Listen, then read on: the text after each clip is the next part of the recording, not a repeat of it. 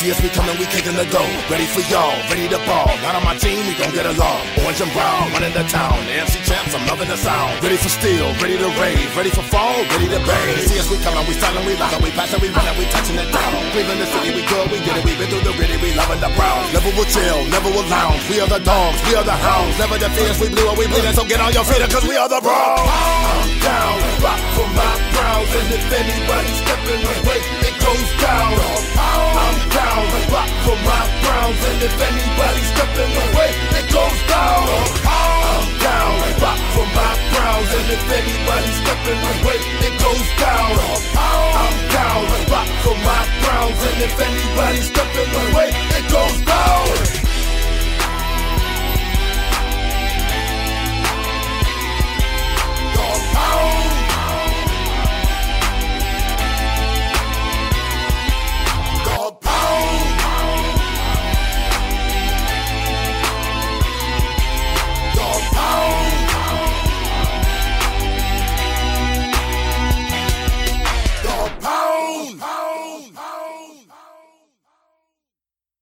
Herzlich willkommen zu einer neuen Folge Dog Sound. Ja, es ist etwas passiert, womit wir wahrscheinlich vor einigen Wochen und Monaten noch niemals gerechnet hätten, dass das so schnell passieren wird. Die Cleveland Browns haben ein Playoff-Game gewonnen und das ausgerechnet auch noch bei den Steelers. Es ist Victory Monday im Playoff-Monat Januar. Ihr habt es wahrscheinlich ähnlich wie wir. Man kann sich eigentlich kaum besser fühlen als Browns-Fan. Und bei aller Jubelfreude wollen wir versuchen, so halbwegs heute eine Analyse zu schaffen. Das machen wir heute zu zweit mit Mike zusammen. Ja, hallo Mike erstmal. Hallo Daniel. Ja, und äh, falls ihr euch vielleicht wundert, dass wir jetzt nur noch zu zweit zu hören sind, ja, äh, wir sind da sehr, sehr abergläubisch in der Runde und äh, wir sind deswegen jetzt schon so weit. Eigentlich hätte Arne heute gekonnt, aber er hat gesagt, nein, macht mal bitte zu zweit. Das ist gerade so ein Winning Streak, den ihr da habt. Deswegen, ja, halten wir jetzt daran fest äh, und hoffen, dass wir vielleicht auch noch nach dem Super Bowl dann zum ersten Mal wieder in einer größeren Runde uns äh, zusammenfinden. Wir werden sehen. Ja, Mike, ähm, wir haben viele, viele Fragen bekommen. Aber hauptsächlich kann man sich das, glaube ich, nach einem 48 zu 37 gegen die Steelers vorstellen. Sind es doch irgendwie mehr oder weniger Jubelfragen. Und Rashid zum Beispiel hat gefragt, auf einer Skala von 1 bis durch die Decke, wie sehr seid ihr durchgedreht? Da frage ich mich schon fast, ja, welche Szene meint er denn eigentlich? Lukas Meyer fragt, ist das der schönste Sieg ever? Äh, Stoppersocke 83. Was macht man mit einem Playoff-Sieg? Darauf bin ich nicht vorbereitet worden. Da sind wir auch der total falsche Ansprechpartner. Ja, und Verputzer fragt auch, war das geil oder war das geil? Mike, ähm, hast du eine Minute geschlafen? Hast du heute nachts alles zusammengeschrien? Wie ist so, ja, dein Montag bisher so verlaufen? Ja, ich hatte den üblichen Plan, den ich eigentlich bei den Night Games immer hatte, nämlich äh, ein Stück weit vorschlafen. Ne? Ich habe dann das Saints Game zum Glück äh, geskippt und da so meine vier Stunden Schlaf mal geholt. Bin dann relativ frisch 2 Uhr ans Spiel und war natürlich, also ganz ehrlich, bei dem Start, ne, werden wir gleich nochmal drauf zu sprechen kommen, sofort hellwach gewesen. Und dieses erste Quarter war ja ein einziger Rausch, kann man sagen. Und das führte aber dazu, ne, dass, ich glaube, das geht hier genauso, dass wir relativ müde sind, weil eins ist natürlich danach nicht mehr möglich. Nämlich nochmal so einen kurzen Schlaf nach dem Spiel. Ne, das war dann schon kurz vor sechs. Ähm, da hat man ja nochmal so zumindest zwei, drei Stündchen, bevor es dann an die Arbeit geht. Äh, das war einfach nicht drin. Also ich war total aufgekratzt, einfach auch den ganzen Tag grinsend durch die Gegend gelaufen. Ich glaube natürlich, die ganzen Leute denken auch, man ist grenzdebil. Zum Glück ist im, ähm, im Lockdown sieht man nicht so ganz viele Leute. Das hilft dann dabei, aber es ist ein unfassbares Gefühl. Natürlich hat man da auch gejubelt, geschrien, whatever. Ähm, ich glaube, ne, Daniel, deine Nachbarn, vor allem der Kollege vom Sunday Morning Podcast, der würde die auch gehört haben, ne?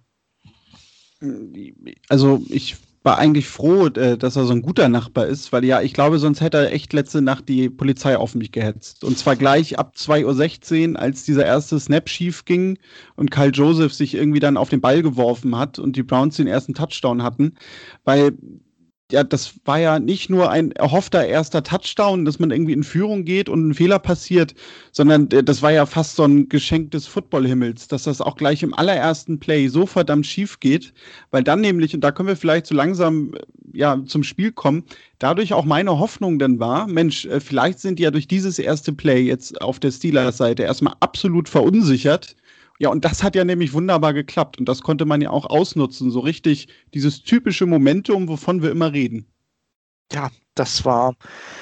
Ne, wir haben ja viel darüber diskutiert, dass es ein großer Vorteil ist für die Steelers, dass sie schonen konnten, dass sie, dass sie entspannter und ausgeruhter in die Partie gehen. Aber das war eigentlich das perfekte Beispiel, dass es nicht immer gut sein muss. Ne? Pouncy war einer derjenigen, der das äh, Spiel in Woche 17 ausgesessen hat. Und der hat den ersten Snap gleich mal also richtig verbaselt. Ne? Es ist dann ne, zwei Wochen nicht so richtig trainiert und wenig gemacht, nur ausgeruht, also primär, sage ich mal, nur ein bisschen Training gemacht. Das ist dann vielleicht auch so ein Resultat dessen. Ne? Also das war natürlich der perfekte Start und man hat dann gemerkt, das hatte ich in meiner Preview geschrieben, wenn man eine Chance haben will, dann muss man halt so in den Kopf von Big Ben kommen. Das war auch durch dieses erste Play, ne, große Nervosität. Und dann äh, nahm das im ersten Quarter ja seinen Lauf mit den Interceptions. Ne? Die Defense, die ja, gestern wahrlich jetzt nicht viel aufhalten konnte, aber was sie geschafft hat, sind wieder Turnover und was für welche. Also vier Interceptions gegen Big Ben, davon natürlich ganz viele früh war. Das, kann man sich ja nicht erträumen. Wobei, ne, äh, Daniel, das hast du glaube ich auch mitbekommen, Kevin Stefanski hat es ja so ein bisschen geträumt und äh, vorhergesagt. Und äh, ja, der Mann hat ein Gespür, auch aus seinem Keller heraus. Ja, also das war ja eigentlich auch so ein bisschen das, was wir, also was wahrscheinlich alle sich erhofft haben, gerade wenn man natürlich auch Big Ben in den letzten Wochen verfolgt hat. Also weil die Offense hat ja eigentlich nicht mehr wirklich funktioniert. Big Ben wirkte aus meiner Sicht auch wirklich unsicher schon in den letzten Spielen und ja, vielleicht auch, weil er echt noch mal eine ganze Ecke langsamer geworden ist. Man kann jetzt auch fies sein und sagen, gealtert ist, aber das ist, glaube ich, genau der Punkt. Ja, und äh, das hat ja nämlich genau dazu geführt, dass diese Interceptions entstanden sind, weil ich glaube, ein Big Ben vor noch drei, vier Jahren, der körperlich ein bisschen fitter war, dem wäre das definitiv nicht passiert. Und äh, wenn man ihn sich angeschaut hat, äh, war das ja auch so ein bisschen seine Fassungslosigkeit im Gesicht weil er, glaube ich, wirklich selber festgestellt hat, so Mist, äh, hier passiert gerade was, wo ich selber aber gar nichts gegen machen kann, weil ich weiß im Kopf, ne, das hat anders zu funktionieren, aber mein Körper bringt das hervor. Und da hatte ich auch so ein bisschen den Eindruck, dass das auch das Team des Steelers so ein bisschen so vernommen hat und dass genau darin die Verunsicherung auch insgesamt gelegen hat. Also man kann wirklich sagen, Big Ben hat eigentlich dafür gesorgt, dass dieses ganze Steelers-Team so komplett neben sich gestanden hat. Und das meine ich jetzt gar nicht mal despektierlich. Ähm, ich habe wirklich damit gerechnet nach dem ersten Quarter, die werden ihn jetzt benchen und Mason Rudolph reinbringen, weil der ja nämlich in der letzten Woche eigentlich noch eine relativ ja, solide, äh, einen soliden Eindruck gemacht hat gegen die Browns. Ja, und vor allem fehlerfrei war, relativ fehlerfrei gegen die Browns war. Ähm, ja, du sprichst es genau an und ich glaube auch, das ist so eine psychologische Komponente, die man im Vorfeld vielleicht unterschätzt hat. Ne? Das haben ja alle gesagt ne, mit seiner Playoff-Erfahrung. Aber ja, der Mann ist, wenn ich mich nicht irre, 39. Ähm, das heißt wirklich jetzt ähm, ganz oben am Horizont seiner Karriere. Also da ist, ist nicht mehr viel Zeit. Das, jeder weiß, das ist so seine letzte große Chance in dieser Saison, auch vom Kaliber des Teams her. Äh, er ist definitiv ein Quarterback, der nochmal einen Super Bowl wollte. Und dann gehst du in so ein Spiel gegen die Browns, die äh, wirklich äh, arg ersatzgeschwächt sind. Das, du kriegst das natürlich alles mit in den Medien. Und dann hast du so einen Beginn vom Spiel. Und dann macht es, glaube ich, auch bei Big Ben mit seiner, äh, mit seiner Erfahrung trotzdem beginnt da zu rattern im Kopf. Und das gesamte Bild, das Ziel, wofür er ja das ganze Jahr auch gespielt hat, fällt wie ein Kartenhaus in sich zusammen oder er sieht zumindest zusammenfallen. Und die Nervosität hat man den Steelers gestern vor allem der Offense im ersten Quarter brutal angemerkt. Ne? Die haben sich ja dann gefangen, aber da war tatsächlich ja eigentlich die, kann man es im Nachhinein sagen, hat sich dann anders angefühlt im Spiel, aber da war die Messe gelesen. Ne? Wenn du 28-0 hinten liegst, gewinnst du in allermeisten, allermeisten Fällen kein Footballspiel mehr. Und na, ja, wir Browns-Fans, wir sind alles gewohnt und wir, keiner von uns war sich gestern siegessicher, bin ich mir ganz sicher, äh, im ersten Quarter und auch nicht im zweiten oder im dritten. Ähm, Aber ich glaube, für die Steelers war das, äh, war das ein wichtiger Mindshift. Und ich hätte auch gedacht, dass sie, dass sie Rudolph bringen, eben weil er ein gutes Spiel gemacht hat in der Vorwoche.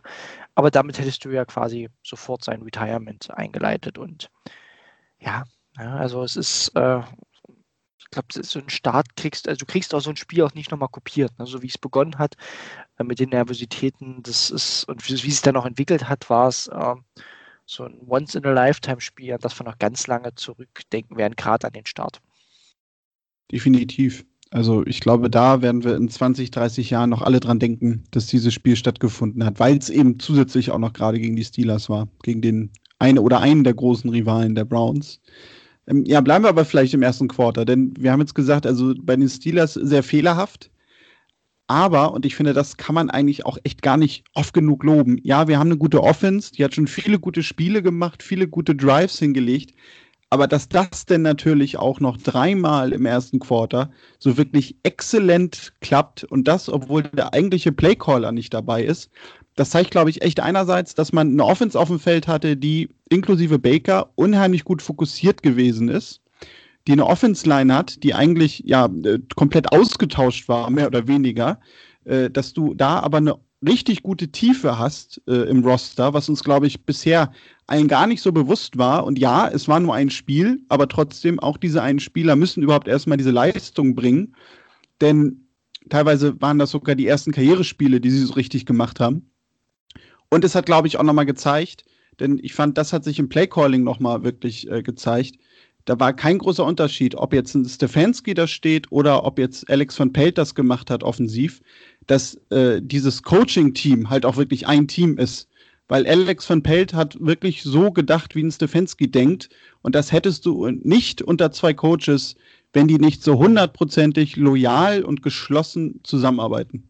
Absolut. Ähm, ich, ich hätte theoretisch sogar gesagt, ne, man hat trotzdem ganz klar die Handschrift von Stefanski gemerkt. Genau. Gerade wenn wir über dieses erste Quarter sprechen, also wir können ja mal die Plays nochmal zusammenzählen. Ich habe es hier offen. Ne? Das waren im ersten Touchdown-Drive waren es drei Plays, danach waren sechs Plays und dann nochmal drei Plays. Das heißt, da sind wir bei 12 Plays. Das ist tatsächlich Gamescript. Ne? Also da reden wir von, das sind noch ganz stark die gescripteten Plays. Da sagt man immer, das sind so zwischen 10, 15 Plays, die, mit denen du deine ersten ein bis zwei Drives einfach äh, koordinieren willst. Äh, klar, du hattest gute Field Position wegen der Turnover, aber du musst das gegen die Nummer 1 Defense mit dieser ähm, verletzungsgeplagten Line, die nicht trainieren konnte, zusammen, musst du das erstmal durchziehen. Und da ist es eben genau die Kombi aus einem Scheme, was äh, perfekt angepasst war auf diese Bedingungen und dann eben auch äh, Spielern, die das, äh, die sich gestern ja, den Arsch aufgerissen haben und wirklich äh, an der Line gerade im ersten Quarter vollkommen dominiert haben. Und das nochmal, äh, bisher alle Statistiken sagen, die Steelers haben die Nummer 1 Defense. Ähm, das geht ganz häufig hervor, aber vor allem äh, die beste Front 7. Das heißt, diese Front ist elitär ne, mit TJ Watt und all den Kollegen. Cam Hayward. Cam Hayward hat gestern gegen, gegen Michael Dunn gespielt. Ich bin mir sicher, dass Hayward ihn vorher nicht kannte. Also jetzt vielleicht in der Preparation so ein bisschen, aber es gab ja auch kein Tape. Ähm, das heißt, das war eine Unbekannte und Hayward hat gestern keinen Impact gehabt gegen ihn. Und das sind da Sachen, natürlich Sachen, die kannst du vorher nicht vorhersagen, weil wie willst du das machen? Aber die Coaches haben es geschafft, ihre Offense vorzubereiten, äh, dass man das trotz dieser Probleme schaffen kann. Aber ähm, ja, es, es, lief einfach perfekt in diesen ersten zwölf Plays, war das äh, wie im Himmel, ähm, dass das Laufspiel etabliert wurde, dass Mayfield in Time war, den Ball schnell los wurde. Ähm, das musst du auch nutzen, diese Situation. Ne? Player Football ganz häufig eben nicht das Field Goal machen, eben nicht äh, panten, äh, sondern deine Drives mit Touchdowns abschließen. Und das haben die Browns gestern ein paar Excellence gemacht. Ja, äh, definitiv. Ähm, ja, und ich glaube, über Hayward kann man wirklich sagen, ne? Also der war nach dem Spiel dann, im wahrsten Sinne des Wortes. Ähm, ja. Ja, und äh, das war, glaube ich, auch über das gesamte Spiel, also aber auch in der zweiten Halbzeit natürlich echt eine Komponente, die wahrscheinlich auch sehr extrem damit zugeführt hat, dass eben auch die Offense weiter scoren konnte, nämlich dass halt echt nichts zugelassen worden ist. Also das waren nachher am Ende, ich habe mal geguckt, äh, zwei Tackle for Loss, aber es gab keinen Quarterback-Hit, ist nicht in den Statistiken verzeichnet. Es gab keinen Sack. Und das gegen diese Defense, ähm, viele haben ja vorher schon gesagt, ne, das ist die beste Offensive Line wahrscheinlich, die die Browns haben in der Liga. Das hat sie halt gestern wirklich nochmal eindrucksvoll bewiesen und wie ich schon sagte, eben gerade auch in der Tiefe. Absolut. Ich will auch nochmal ähm, so ein, zwei Spieler hervorheben. Also, womit wir ja diese Big Plays gerade im Laufspiel generiert haben, sind diese Counter-Elemente, bei denen vor allem Wyatt Teller eben ähm, rausgeht ins Movement und ja, sich quasi von der, von, von der rechten Guard-Seite nach links zieht und da im Prinzip einen Blocker sucht und damit den Weg frei macht, äh, um es mal leicht zu formulieren. Damit hat er gewaltige Löcher gerissen. Und mit dieser Explosivität und Schnelligkeit, mit der äh, Teller das gestern getan hat, der hat die ja regelrecht zu Boden geblockt. Das ist, äh, das ist unfassbar. Also, da muss man auch nochmal sagen, mega, was wir für Spieler haben, die, das, die, das, die dazu in der Lage sind, aber auch für Coaches, die, ähm, die diese Konzepte etablieren. Und nochmal, ne, nach über zwei Wochen ohne Training oder nur mit einer Trainingseinheit ganz am Ende, wo ich mir sicher bin, dass man da nicht mehr viel gemacht hat, äh, war das unglaublich gut auch ausgeführt und wie gesagt auch genau die richtigen Playcalls. Also die Line hat gestern bewiesen, dass sie äh, trotz äh, der Ausfälle, ne, dass man so ein einzelnes Puzzlestück immer noch rausnehmen kann, aber die Gesamteinheit funktioniert. Und eine O-Line ist ja nun mal immer eine Einheit. Ne? Das ist ähm, keiner anderen Positionsgruppe so, so bemerkenswert. Ähm, die hat gestern wie aus einem Guss funktioniert. Da gibt es auch, finde ich, schwierig, eine Begründung zu finden, weil eigentlich hätte es jede Ausrede gegeben, zu sagen, ja, die Line hat nicht gut gespielt, weil na, ne, Training, fehlende Spieler und so weiter und eben auch der Gegner. Aber sie haben wirklich an der Line das Spiel gewonnen, den Gegner komplett dominiert und auch entmutigt äh, zu großen Teilen. Ähm, wir sprechen dann noch ein bisschen über die zweite Halbzeit, aber in der ersten hat man sie komplett entmutigt und äh, dominiert. Und dann äh, hat Baker den Rest gemacht. Ja, gehen wir, gehen wir vielleicht nochmal ins zweite Quarter, bevor wir in die zweite Halbzeit gehen. Denn da war es ja so, dass dann doch irgendwann die Steelers mal einen Touchdown machten, aufs Scoreboard kamen und ja, gegen Ende der Halbzeit dann die Browns nochmal einen Touchdown nachlegten durch Austin Hooper. Und ja, man ging dann 35-10 in die Halbzeit, weil dann doch nochmal auch den Steelers ein Field Goal gelang. 25 Punkte Vorsprung. Ich muss gestehen, da war ich wirklich noch davon überzeugt, dass vielleicht sogar auch so im Übermut hier ein richtiger Blowout drin ist. Also irgendwie im Sinne von 55 zu 17 oder irgendwie sowas. Ähm, wie waren so deine Befürchtungen? Weil ich weiß, dass äh, einer bei uns in der Gruppe, nämlich Stefan, der ja immer sagt, äh, ich traue sowieso keinem Browns-Spiel über den Weg, egal wie es steht, äh, ja noch durchaus gezweifelt hat, dass das auch noch verloren werden kann, deutlich. Ähm, ich war, also ja, es ist so ein gewisses Bauchgefühl, war dann schon immer am Grummeln. Aber ich war so zum Ende der ersten Halbzeit, war ich sehr beruhigt, weil ich schon gesehen habe, dass die Offense vor allem ähm, es hinbekommt. Ne? Das war so für mich das, das mit entscheidende Element, wo ich sage, ja, ähm, gerade dieser Touchdown dann vor der Halbzeit, ähm, wo man nochmal neun, neun, für neun Plays, der längste Drive am Ende sogar, äh, für 64 Yards in einer Minute 10 marschiert ist, das war äh, das war vielleicht der beste Drive überhaupt dieses Jahr. Äh, der war wirklich unglaublich gut, der mit dem äh, Hooper-Touchdown endete. Und dann begann natürlich, also das hat mich dann schon ein bisschen geärgert, wenn man im zweiten Quarter halt schon beginnt, ähm, rein auf Prevent Defense zu spielen. Also wirklich dem Gegner viel Raum lässt und Completions erlaubt, bewusst erlaubt, aber eben keine Big Plays. Das war mir ein bisschen zu zeitig. Ähm, Im Nachhinein verstehe ich es ein bisschen mehr. Aber gestern so im Spiel habe ich mir gedacht, hm, also jetzt schon wirklich äh, im zweiten das so äh, passiv zu spielen, finde ich zu früh. Ähm, hat sich am Ende auch so zu Teilen bestätigt, äh, auch wenn die Gründe vielfältig sind. Aber ich war mit dem 35-10 zur Halbzeit schon sehr sicher, dass das reicht, weil das sind einfach mal vier Scores, ne? oder ne? besser gesagt nicht ganz vier Scores, aber äh, wir wussten ja, wir kriegen den Ball ähm, zu Beginn der zweiten Halbzeit da war mein, Sicherheitslevel schon auf 90 Prozent. Auch wenn ich das Gefühl hatte, ja, es wird jetzt, also ich hatte nicht das Gefühl, dass es ein Blowout wird. Dafür war dann diese, diese Drives zum Ende der Halbzeit ähm, zu deutlich. Aber ich hatte schon das Gefühl, dass das Ding recht sicher ist. Ja, und ähm, dann gehen wir vielleicht in die zweite Halbzeit. Du hast es gesagt, also die Defense schon im zweiten Quarter ja sehr zurückgefahren, wenig Aggressivität. Und ich hatte dann den Eindruck, dass man zwar versucht hat, im dritten Quarter das Ganze so ein bisschen auch wieder hochzufahren, weil man sich schon wohl gedacht hat, naja, okay, jetzt haben die zweimal gescored, jetzt müssen wir da vielleicht wieder ein bisschen aggressiver werden aber das hat nicht so wirklich funktioniert, auch weil aus meiner Sicht die Steelers ja doch nochmal sich äh, psychisch gesammelt haben, aber auch nochmal ein bisschen umgestellt haben. Also zumindest äh, so Kleinigkeiten verändert haben, ja, dass das Passspiel auch nochmal viel aggressiver lief und äh, das zeigt ja am Ende nachher auch die Statistik. Also äh, trotz dieser ersten desolaten Halbzeit, beziehungsweise des ersten desolaten Quarters, hatte Roethlisberger am Ende für über 500 Yards geworfen, was, glaube ich, die zweitbeste Playoff-Leistung ist, nach irgendwie mhm. äh, 504 Yards, die Tom Brady irgendwann mal hatte. Äh, wenn wir das so vorher nämlich gesehen hätten, hätten wir ja wahrscheinlich gesagt, gut, okay, die Browns haben irgendwie 49-7 mal wieder verloren. Ja, ähm, und das, das stimmt schon. Du darfst natürlich mit, wenn du vier Turnover äh, erzwingst, also vier Interceptions erzwingst, darfst du natürlich trotzdem die 37 Punkte zulassen. Das ist schon ein bisschen, bisschen aberwitzig. Also da werden wir ja gleich nochmal im Detail drüber sprechen.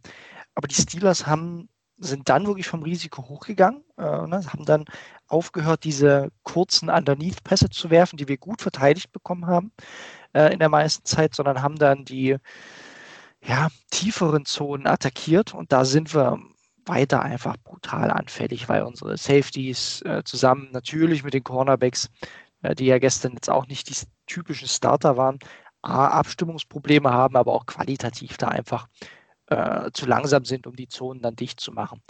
Und das haben sie dann wirklich auch sehr gut ausgenutzt. Das muss man einmal sagen. Da hat sich die Qualität der Steelers gezeigt. Wobei es natürlich trotzdem insgesamt zu schnell ging. Ne? Wenn man mal auf die ersten drei Touchdown-Drives der zweiten Halbzeit von den Steelers schauen.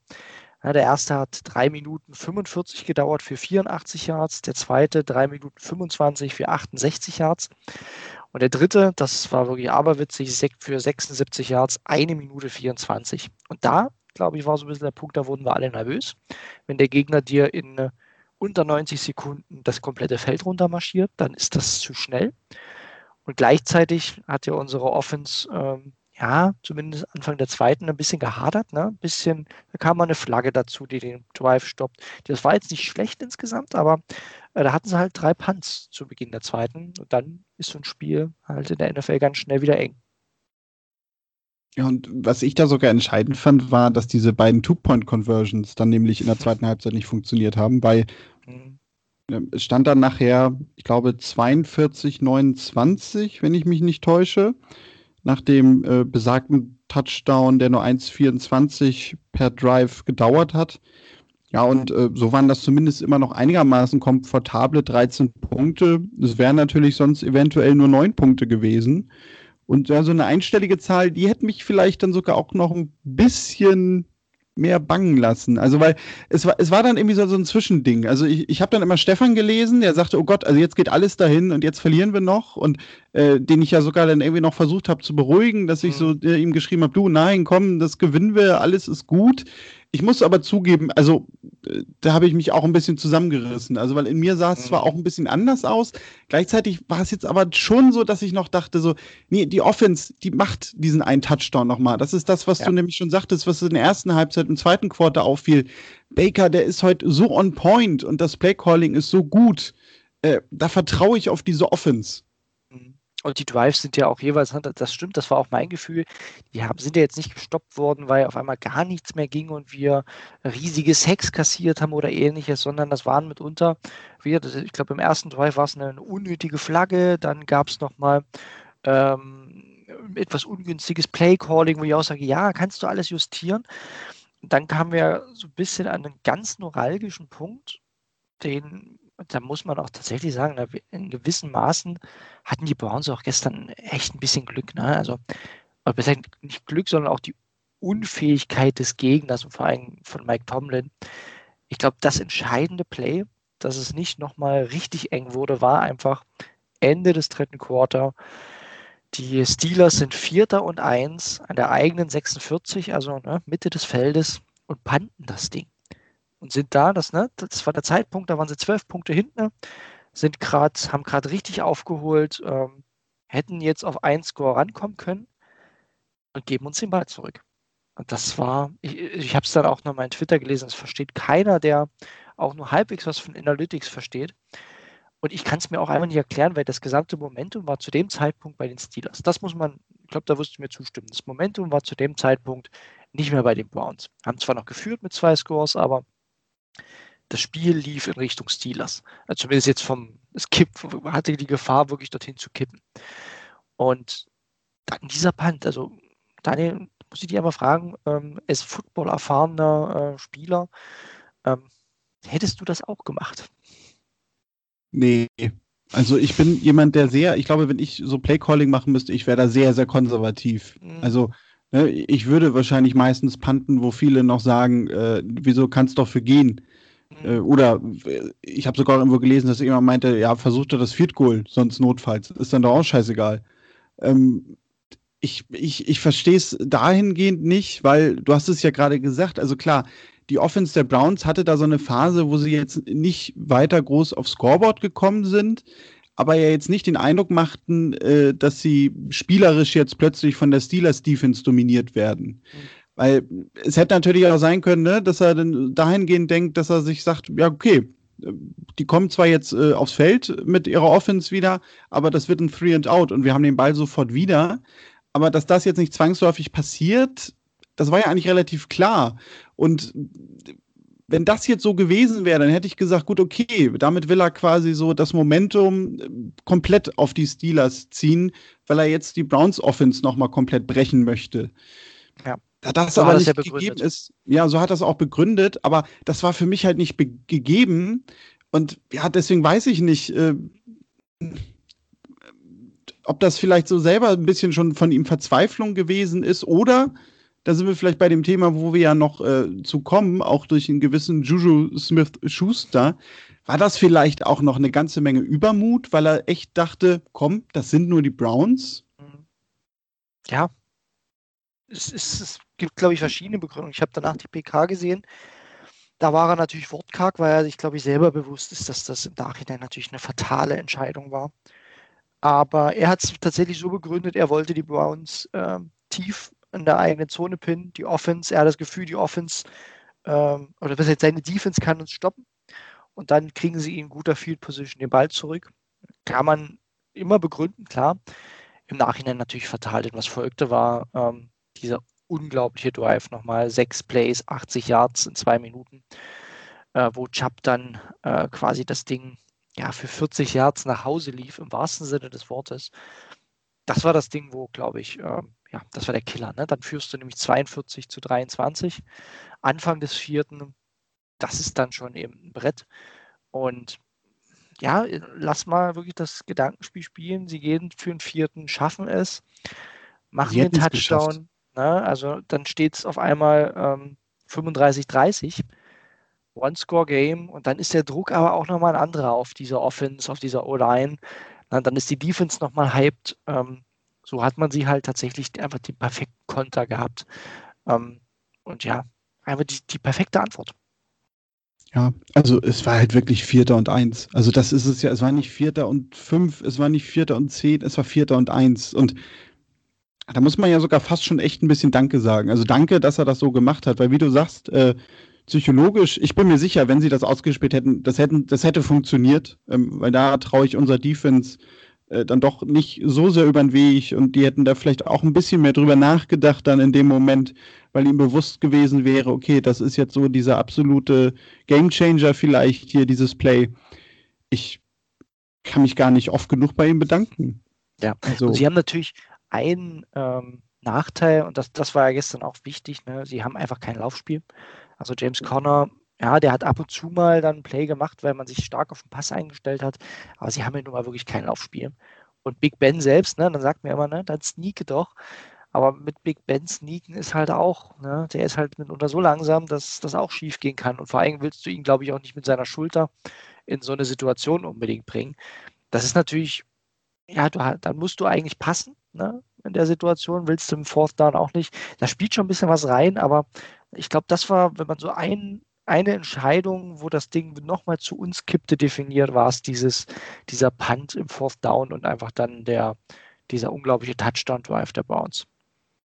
Ja, also ihr Hauptproblem war natürlich, dass sie Deshaun Kaiser nicht hatten, weil der hätte notfalls auch bei Vierter und Fünf gesneakt. Das stimmt. Das war natürlich unser Glück. Ja, und dann kommen wir vielleicht so ein bisschen zum Ende des Spiels hin. Ähm, es gab dann nochmal zwei Field Goals von Cody Parkey, ähm, der ja doch sehr in der Kritik gestanden hat in der letzten Woche. Und man las vor dem Spiel auch, dass Jamie Gillen äh, längere Field Goals im Stadion gekickt hat. Ähm, nun, was gestern dann so, ich weiß nicht, vielleicht die Drucksituation, vielleicht war einfach nur das Glück, dass die Field Goals nicht ganz so lang waren. Ich glaube, sein längstes war 37 Yards. Ähm, ja, er hat alle Extrapunkte reingemacht, er hat äh, die Field Goals getroffen. Gestern wirkte er wieder wie so ein richtig solider Playoff-Kicker. So wie wir uns ihn eigentlich wünschen. Ne? Also wir wissen alle, das zeigt ja auch das von dem Training, ne? den brauchst du über 50 Yards nicht antreten lassen. Das ist nun mal so. Aber wenn er die Dinge reinmacht, dann, dann hast du zumindest, sage ich mal, deine Field Goal Range, die ist dann halt kleiner, ja. Aber damit kannst du vielleicht noch irgendwie arbeiten. Ne? Ähm, und es ändert meiner Meinung nach immer noch nichts an der Perspektive nach der Saison. Aber gestern war das eine blitzsaubere Leistung. Auch das muss man wirklich loben. Weil das hätte auch nochmal, ne, wenn man dann wirklich ins vierte gucken, da hat er ja äh, seine zwei Field Goals gehabt. Vorher waren es ja alles Touchdowns und nur extra Kicks. Aber diese sechs Punkte am Ende waren schon nochmal wichtig. Ne? Also das ohne die äh, wäre das Ganze nochmal ein Ticken enger gewesen. Von daher ähm, auch gute Leistung. Sowieso der Special Teams, die haben auch im Return Game gestern äh, nichts zugelassen. Auch das wichtig, weil es von der gefühlt im ersten Quarter ist ja McLeod, äh, ähm, ja, der, der hatte den Ball mehr als Big Ben gefühlt bei diesen ganzen Returns. Von daher war das auch sehr ordentlich. Ja, und dann, ich hatte es eben schon angesprochen, ähm, es gab ja am Vorwege auch äh, so ein bisschen Berichterstattung rund um Juju Smith-Schuster, der sogar gestern ein gutes Spiel gemacht hat. Da kann man halt auch nochmal sehen, wie sehr sie sich auf den Pass eingestellt haben. Äh, 19 Targets, 13 Rece Receptions, da muss man denn ja sogar fast sagen, nur 157 Yards. Ähm, insgesamt hatte Big Ben sowieso 68 Pass-Attempts, davon 47 angekommen, also echt Wahnsinn, wie sehr die auf den Pass gegangen sind. Und ja, er hat ja im Vorwege Juju Smith-Schuster ja so ein bisschen für Beef gesorgt bei den Browns, da er sich abfällig über die Browns geäußert hat. Ähm, ja, Heinge hat nämlich dann dazu gefragt, same old Browns? I don't think so. Michael fragt sogar, sollte man in der Free Agency Juju holen, so quasi jetzt als Strafe? Ja, das ist doch ein sehr schöner Gedanke, oder nicht? Ja, maximal ist Vortänzer, ne? Also da kann er seine TikTok-Videos machen. Also ich mache auch kein Hehl draus, ich kann ihn aber nicht leiden, ne? Also das ist äh, für mich ein absoluter das Spinner. Ist, ja, klar. Also das ist, also, glaube ich, jetzt nach der Nummer auch nochmal nicht äh, ja, schwieriger also, geworden. Ich weiß nicht, äh, Daniel oder unsere Hörer haben das wahrscheinlich auch gesehen, das ging auf Twitter ziemlich rum. Das Video, wo das Spiel eigentlich schon entschieden war, ich glaube Third oder Fourth Down, und da fängt er an zu tanzen in der Formation, weil er dann irgendein TikTok-Video draus machen will. Im Spiel, ne, äh, während er quasi, quasi Information geht. Also ich glaube, der hat wirklich den Schuss nicht gehört. Äh, der wird auch, das war ohnehin sein letztes Spiel für die Steelers, der wird Free Agent, den werden sie nicht verlängern, ziemlich sicher, einfach weil sie auch das Geld nicht dafür haben. Der darf also nächstes Jahr irgendwo bei den Jets rumkriechen, wenn er das möchte. Ähm, ja, ähm, sportlich gutes Spiel, aber er hat natürlich, und das hat man mitbekommen, äh, einfach nach den ganzen Interviews und wie die Browns äh, sich dann auch auf Social Media verhalten haben, er hat wirklich gestern für eine gewaltige Motivation gesorgt. Na, sie müssen ihn auch das gesamte Spiel mit diesem Spruch Corvette, Corvette ähm, geärgert haben, schon auf dem Feld. Und haben danach natürlich auf Social Media einfach das Thema richtig, richtig ähm, genutzt mit dem Browns ist Browns. Ähm, Logo und, dem Slogan unter so ziemlich allen Videos äh, und Statements, die sie gemacht haben. Das war eine ungeheure Motivation. Äh, von daher, ja, danke Juju. Äh, ich glaube, deine fehlende Intelligenz hat den Browns nochmal einen richtigen Motivationsschub gegeben. Ähm, kann man dankbar sein, ne? Ja, definitiv. Also, ne, danke an Big Ben, danke an Mike Tomlin, danke an Juju für die wunderbare Hilfe. Und dann muss man natürlich noch mal einem danken und äh, das ansprechen, denn er konnte gestern ja nicht an der Seitenlinie stehen. Äh, er hat aber das Team geformt, so wie es jetzt ist, und in die Siegerspur gebracht. Und deswegen gerade den Head Coach hebt man ja sowieso immer vor. Also deswegen vielen, vielen Dank, Hugh Jackson, für die geleistete Arbeit.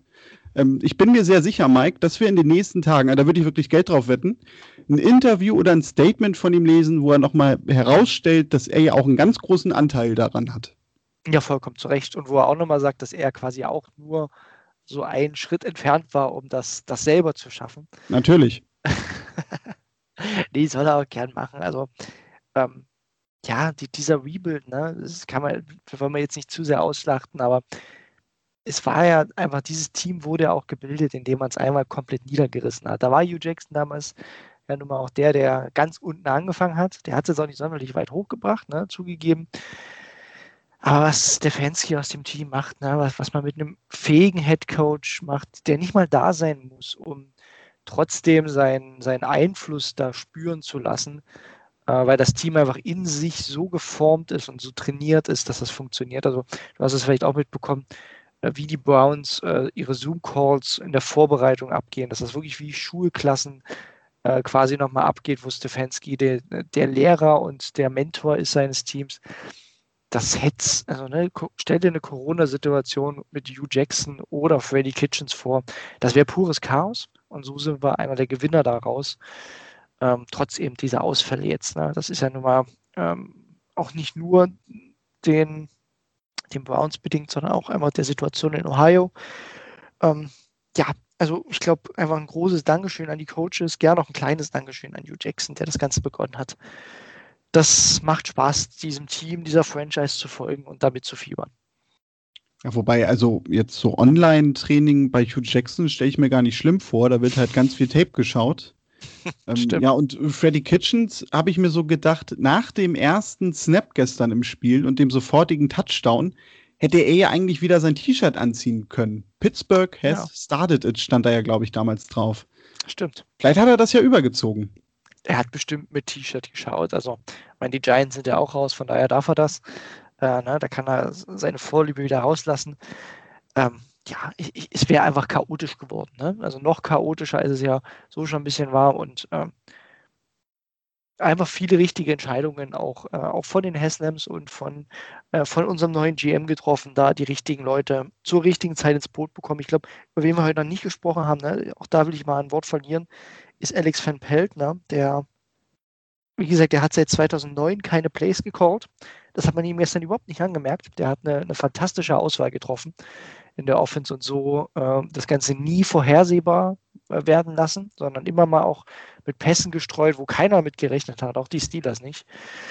Äh, das war, äh, war eine tolle Leistung und ähm, ja, jetzt weiß man, warum in Green Bay Mike McCarthy ihn so ein bisschen fürchtete und dann raushaben wollte, ja, weil er dachte, das ist ein Anwärter auf seinen Headcoach-Posten. Ja, das hätten sie vielleicht sogar mal machen sollen. Dann hätten sie wahrscheinlich jetzt mindestens definitiv genauso viel Erfolg, kann ich mir vorstellen. Aber umso besser, dass er jetzt bei uns ist und ja, diese wichtige Lücke gestern so wunderbar gefüllt hat. Mike, gibt's zu dem Spiel aus deiner Sicht noch irgendwas? Ich glaube, wir haben, also es gibt natürlich noch ganz viele kleine Side-Stories, aber ich glaube, wir haben es, äh, die wichtigsten Elemente wirklich äh, auf den Punkt gebracht. Wir müssen auch gar nicht, wir werden ja, glaube ich, gleich nochmal über das nächste Spiel sprechen, über die Defense dann. Ne? Ja, das ist einfach nicht schön, was wir da defensiv machen, auch einfach dem Personal bedingt. Ähm, aber es ist, wie es ist. Ne? Also das wird ein Thema für die Offseason. Jetzt in den Playoffs schauen wir, dass wir mit der Offense weiterkommen und dass die Defense, Defense ab und zu mal Turnover kreiert. Das kann sie dann funktioniert das eben auch als Außenseiter. Die Underdog-Mentalität, die, die liegt uns auf jeden Fall. Ich finde, also das macht ja eigentlich Hoffnung, ne? Also, weil stell dir jetzt mal vor, der hätte noch eine Defense, also eine richtige Defense auf dem Platz, die so komplett rund äh, funktioniert. Ja, dann wirst du arrogant. Das geht ja nicht, ne? Also ja, aber, aber eben, also, aber genau das ist es ja. Also, du, du musst ja nicht mehr eine herausragende Defense jetzt haben, so wie es die Steelers eigentlich äh, zusammengebaut haben. Es reicht ja eine durchschnittliche Defense die halt dann doch mal zwei, drei Pässe mehr verteidigt. Und das ist ja durchaus drin. Ne? Also wir haben ja schon häufig darüber gesprochen. Grant Delpit kommt nächstes Jahr zurück.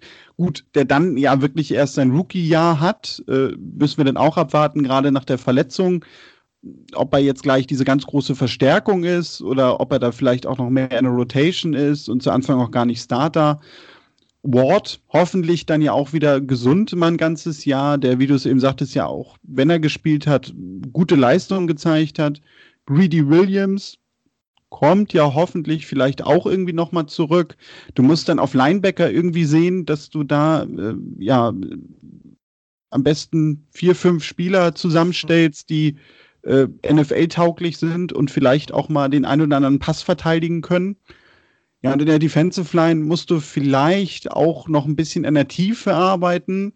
Und klar, du kannst natürlich dir so überlegen, ne, so ein Larry Ogunjobi oder so, ob du da nicht irgendwie nochmal was machen musst. Aber es gibt viele Baustellen, aber trotzdem ist das ja auch nichts, dass du sagst, also ne, das nächste Jahr ist im Grunde jetzt schon wieder komplett verloren. Absolut. Sondern äh, das sind ja alles Sachen, die du ja heilen kannst, im besten Definitiv. Sinne. Ne, es sind kleine Schrauben, an denen man noch dreht. Und wir gestern, äh, da vielleicht nochmal eine Zahl, weil ich die wirklich beeindruckend finde. Ähm, wir haben es ja schon anhand der, der Wurf, äh, der, der reinen Anzahl an Würfe von, von Roethlisberger ge gehört. Also äh, Terence Mitchell hat gestern 90 Snaps gespielt. Das sind eigentlich sind das zwei Footballspiele, kann man sagen. Ne? Also irgendwas zwischen 50 und 65 Snaps hat so ein normales Footballspiel. Der hat gestern 90 Snaps auf dem Feld gestanden. Das ist unfassbar. Und natürlich auch, ne, da versteht man auch, dass du nicht jeden Snap irgendwie äh, die Welt retten kannst. Und da kommen jetzt schon in der Woche Leute zurück und nächstes Jahr kann man sich nochmal stärken an den Positionen, wo man merkt, da braucht man es. Ähm, das wurde halt gestern auch deutlich und ja, aber da, da, da traue ich halt unserem GM genauso wie du auch zu, dass man diese Stellschrauben äh, richtig drehen kann. Nächste Woche wird es dann Andrew Sendejo mit der Interception im vierten Quarter gegen Patrick Mahomes richten. Und ich glaube, dann wird Mike äh, seinen Twitter-Account sofort löschen und sich aus diesem Podcast verabschieden, wenn das passieren sollte. Ich werde eher das Profilbild natürlich auf Sendeo dann anpassen. Ne? Das ist natürlich Pflicht für alle euch da draußen. Ne? Also sollte das passieren, ihr wisst, was ihr zu tun habt. Äh, Foto kriegt ihr von uns zugeschickt auf Anfrage. Ja, und dann, ja, gerade angesprochen, Herr Mahomes, nächste Woche jetzt Divisional Round mit den Browns, Sonntag 21.05 Uhr bei CBS zu sehen, auch bei The Zone und Pro7 mit deutschem Kommentar. Ja, da haben wir natürlich auch Fragen zu bekommen, Mike. Und du kannst dir sicherlich vorstellen, in welche Richtung die gehen. Ein Zerbrummer fragt, wenn man gegen die Steelers 37 Punkte zulässt, wie schlimm kann es dann gegen Mahomes werden? Lukas Meyer fragt, wie kann unsere Defense Kansas City stoppen? Und Commander Shepard hat dazu eine kleine Idee. Gegen die Chiefs gibt es nur ein Rezept, ein bis zwei Turnover kreieren und die Offense muss so gut wie jeden Drive punkten. Das wäre jetzt auch so mein erster Gedanke, den ich da hätte. Ja, ähm, vom Gefühl her exakt das gleiche. Ich habe keine Ahnung, wie wir ähm, die Kansas City Offense auch nur limitieren sollten. Ne? Na, mit den Waffen, also wir haben ja gestern schon gesagt, ne, Juju mit 157 Yards, ich glaube, der würde bei den Chiefs nicht mal starten. Die da mit Tyreek Hill, Kelsey, äh, Sammy Watkins und, und Nicole Hartman daherkommen. Das wird witzig. Ähm, nicht für uns, aber es, es wird witzig. Ein bisschen ein Angriffspunkt ist sicherlich die O-Line, ne? da muss man schauen. Die, da sind sie ziemlich angeschlagen. Da hat man auch gemerkt, äh, da gab es ab und zu mal wirklich Druck auf Mahomes. Das ist dem leider relativ egal immer, aber du kannst ihn zumindest ab und zu mal irritieren. Da hat er auch ein paar Fehler gemacht dieses Jahr dann unter Druck. Ähm, und die Chiefs sind halt ein bisschen unberechenbar. Ne? Also die sind, klar, die sind für mich immer noch das beste Team der Liga. Für mich klarer Super Bowl-Favorit. Ähm, Mahomes ist ganz klar der beste Quarterback äh, der Liga. Ja, Watcher spielt super ne, diese Saison, aber ne, wenn wir mal jetzt die große Perspektive nehmen. Aber wir hatten es schon in der Vorbesprechung mal gesagt, also deutlich gewinnen die Chiefs jetzt ihre Spiele dieses Jahr nicht. Ne? Also die haben mit zwei Punkten gegen die Panthers gewonnen. Die haben mit vier gegen die Raiders gewonnen, nachdem sie das erste Spiel verloren haben. Die haben gegen die Dolphins mit fünf gewonnen. Ähm, gegen die Falcons letztens, ne? Wenn man das so hört, spielen die Falcons gegen die Chiefs. Da denkt man ja eigentlich, ja, das ist so ein 35, 30, 35 oder deutlicher. Ne? Das Spiel ging 17, 14 aus. Also berechenbar sind die irgendwie nicht, weil mal die Defense auch richtig gut spielt und mal die Offense nur das Nötigste macht. man kann sie wahrscheinlich am besten aktuell mit so, einem, mit so einem Sportpferd vergleichen, das auch nur so hoch springen muss, äh, äh so hoch springt, wie es muss. Ja, Daniel, wir gehen als klarer Außenseiter in dieses Ding. Ähm, ich glaube, es gibt Ansatzpunkte, wo du sie ärgern kannst. Ähm, ich habe die O-Line angesprochen. Die Defense ist definitiv äh, angreifbar. Also ich glaube, Baker kann wieder ein richtig gutes Spiel haben und wenn Baker on fire ist, geht viel. Das haben wir schon gegen die Titans gesehen, gegen die Cowboys etc. Dann kann das richtig wuppen. Aber äh, ja, du bist mit zehn Punkten Außenseiter laut Buchmacher und äh, ich bin mal auf dein Bauchgefühl gespannt jetzt. Also die Hoffnung, die ich so ein bisschen habe, rein taktisch gesehen, ist, dass dein bester Freund Joe Woods vielleicht gerade jetzt weil du halt eigentlich gegen die nicht zu verlieren hast, über seinen Schatten springt, ein bisschen aggressiver die Line spielen lässt, auch häufiger mal blitzen lässt, denn du hast es gesagt, also du, du musst ja was versuchen, du musst mal Holmes unter Druck setzen, selbst wenn die O-Line noch besser wäre, aber du, du musst ja irgendwie versuchen, ihn zu limitieren in seinen Pässen. Das ist so ein bisschen die Hoffnung, äh, ob das jetzt wirklich eintritt, ja, da glaube ich fast weniger dran, so wie Joe Woods bisher agiert hat dieses Jahr. Aber ich glaube, das wird wirklich letztendlich der Schlüssel werden. Ähm, und was Commander Shepard schreibt, na, also natürlich, ne, also die Offense muss genauso spielen, mindestens genauso spielen wie gestern. Du musst irgendwie wieder gucken, dass du 30 bis 40 Punkte machst, mindestens. Sonst wirst du da wenig äh, zu melden haben. Außer natürlich, und da sind wir vielleicht so bei dem Punkt, ne, weil wir waren ja gestern auch klare Außenseiter. Und du hast es eben, als wir im Vorgespräch schon uns kurz ausgetauscht haben, über den Gemütszustand gesagt, vielleicht hat man ja auch dadurch einfach wieder den Vorteil, die Chiefs hatten jetzt eine Woche Pause, hatten davor in Woche 17 eigentlich auch nicht wirklich zu spielen. Ja, dass sie jetzt aus dieser Pause kommen und dadurch vielleicht auch sich einfach mal der ein oder andere Fehler einschleicht. Gerade zu Beginn, weil das Ganze noch so ein bisschen rostiger vielleicht ist, sie nicht so gut ins Spiel kommen. Und ich glaube, das Allerbeste und was definitiv passieren muss, dass du vielleicht gleich im ersten Quarter wieder, weiß ich nicht, 10-3, 14-0 irgendwie so in Führung gehst. So dass ja. die zumindest dann im Rückstand hinterherlaufen müssen. Ja, und also ich kann das auch nochmal, wenn man auf den Schedule nochmal schaut, na, das letzte ernsthafte Footballspiel, wo es wirklich um was ging, das war der 21.12.2020 vor Weihnachten. Und das ist, ne, klingt, ja klar, Weihnachten klingt jetzt nicht so weit zurück, ne, aber es sind mehr als drei Wochen. Und das kann schon sein. Also ja, die werden erholt sein, die werden wenige Wehwehchen haben. Ne? Die Browns werden da deutlich angeschlagener, sage ich mal, in die Partie gehen. Aber äh, so das Thema Rhythmus, das wird am Anfang mal spannend zu sehen sein, wie, wie die da reinstarten. Ne? Kann, also ich traue Baum sofort zu, dass er da aus der Kalten mit seiner Offense alles hinlegt, aber da gibt es so kleine Restfragezeichen. Und dann hast du es schon gesagt, ich glaube, der Defensive Gameplan wird halt insofern dann spannend, dass Denzel Ward zurückkommt. Damit kannst du mehr Man-Coverage spielen. Ich glaube, wenn wir ehrlich sind, wenn jetzt Mitchell und Jackson gespielt hätten, kannst du keinen Man spielen, da wirst du von denen gekillt. Dann musst du irgendwie auf Zone zurückgreifen. Wir werden, glaube ich, trotzdem Zone-lastig, weil äh, ich glaube, Joe Woods wird die Matchups trotzdem nicht positiv sehen. Und dann spielst du schon mehr Zone. Aber du hast es schon gesagt, äh, wir müssen einfach versuchen, ab und zu mal äh, Plays einzubringen, wo du sie überraschst, mal mit einem Blitz, mal mit so kleinen Disguise-Coverages, wo du ja mal was andeutest und dann doch in eine andere Coverage droppst. Das muss, damit muss man zumindest versuchen, weil wenn du 0815 eben so wie ab gestern im zweiten Viertel spielst, dann kassierst du halt nicht 37 Punkte, sondern über 50 gegen die Chiefs. Da machen wir uns nichts vor. Und dann werden die vor allem auch keine Turnover kreieren. Das glaube ich bei Mahomes halt deutlich weniger. Na, der ist da halt äh, schon ultra akkurat und da geht eigentlich, na, die, die Turnover sind fast immer nur irgendwie Tip-Passes und das passiert auch eher selten insgesamt. Also ja, ich glaube, es ist, vielleicht ist so eine Mentalität da, warum nicht? Ne? Also wir werden sie nicht auf herkömmliche Mittel stoppen. Also versuchen wir sie ab und zu mal äh, zu limitieren und zu überraschen das kann ein Weg sein und dann hängt es offensiv an Baker. Und äh, da habe ich wiederum ein gutes Gefühl. Passwash der, der Chiefs ist jetzt nicht mega beeindruckend. Da, die kann, da kann die Line wieder ein gutes Spiel haben, auch im, auch im Laufspiel. Ähm, also du kannst sie vielleicht in so einen kleinen Shootout zwingen und da ab und zu mal einfach wieder äh, ja, ein Stoßgebet in den Himmel richten und dann doch, äh, so wie gestern, ein Turnover forcieren.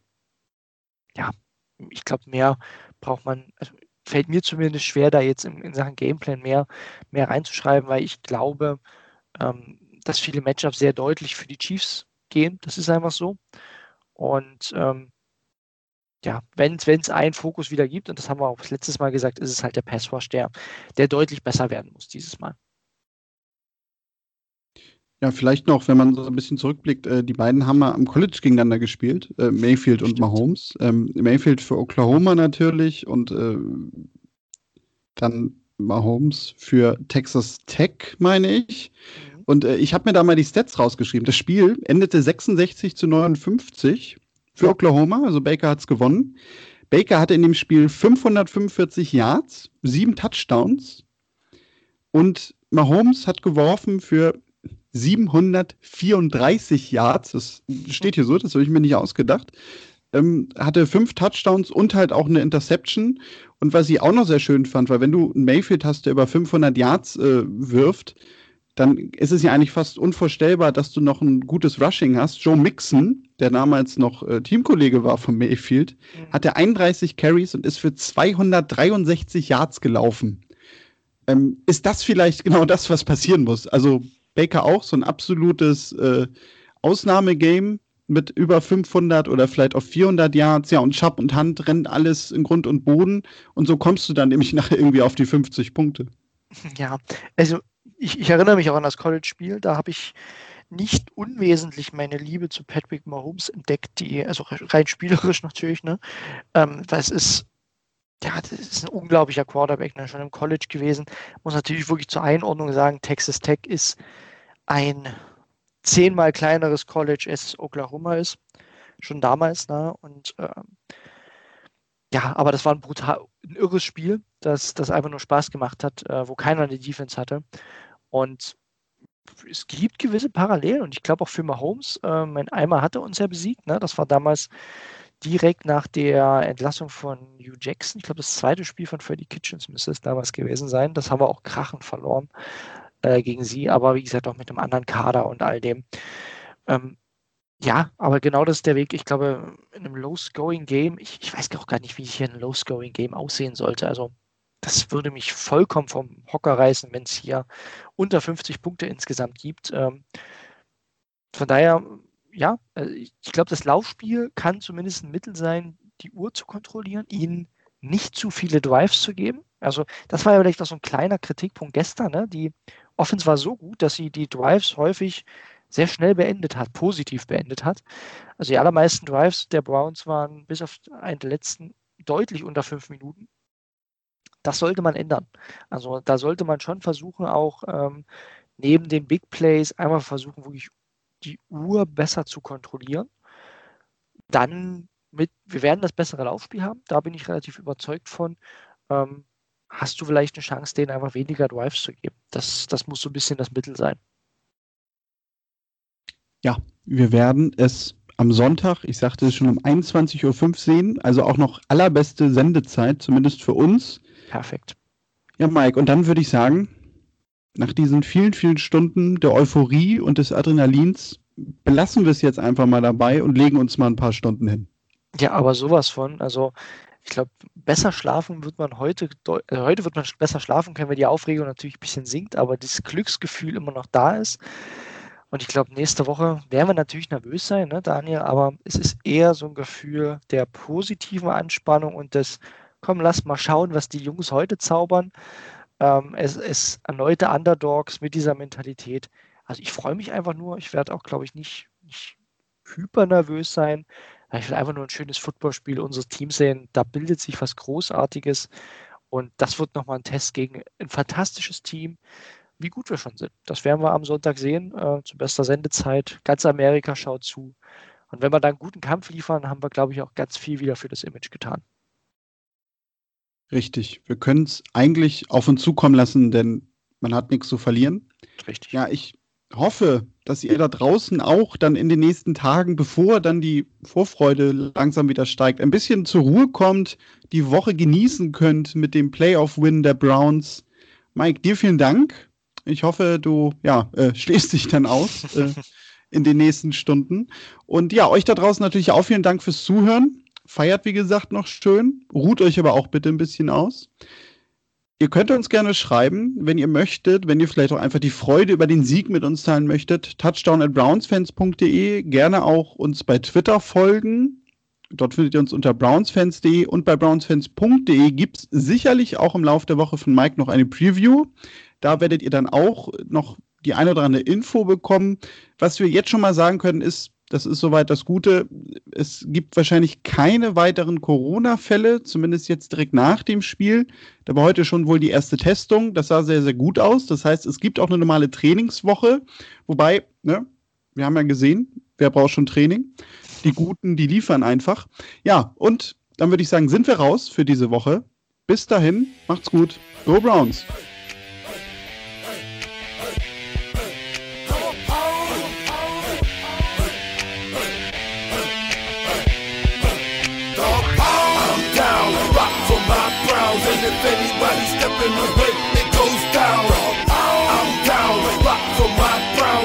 Browns, and if the go, ready to roll. See us, we coming, we kicking the dough. Ready for y'all, ready to ball. Not on my team, we gon' get along. Orange and brown, running the town. The MC champs, I'm loving the sound. Ready for steel, ready to rave, ready for fall, ready to bang. See us, we coming, we styling, we locking, we passing, we running, we touching it down. Cleveland the city, we good, we get it, we been through the gritty, we loving the browns. Never will chill, never will lounge. We are the dogs, we are the hounds. Never the fears, we blue or we bleeding, so get on your feet, cause we are the browns. I'm down, rock for my browns, and if anybody stepping away, goes down.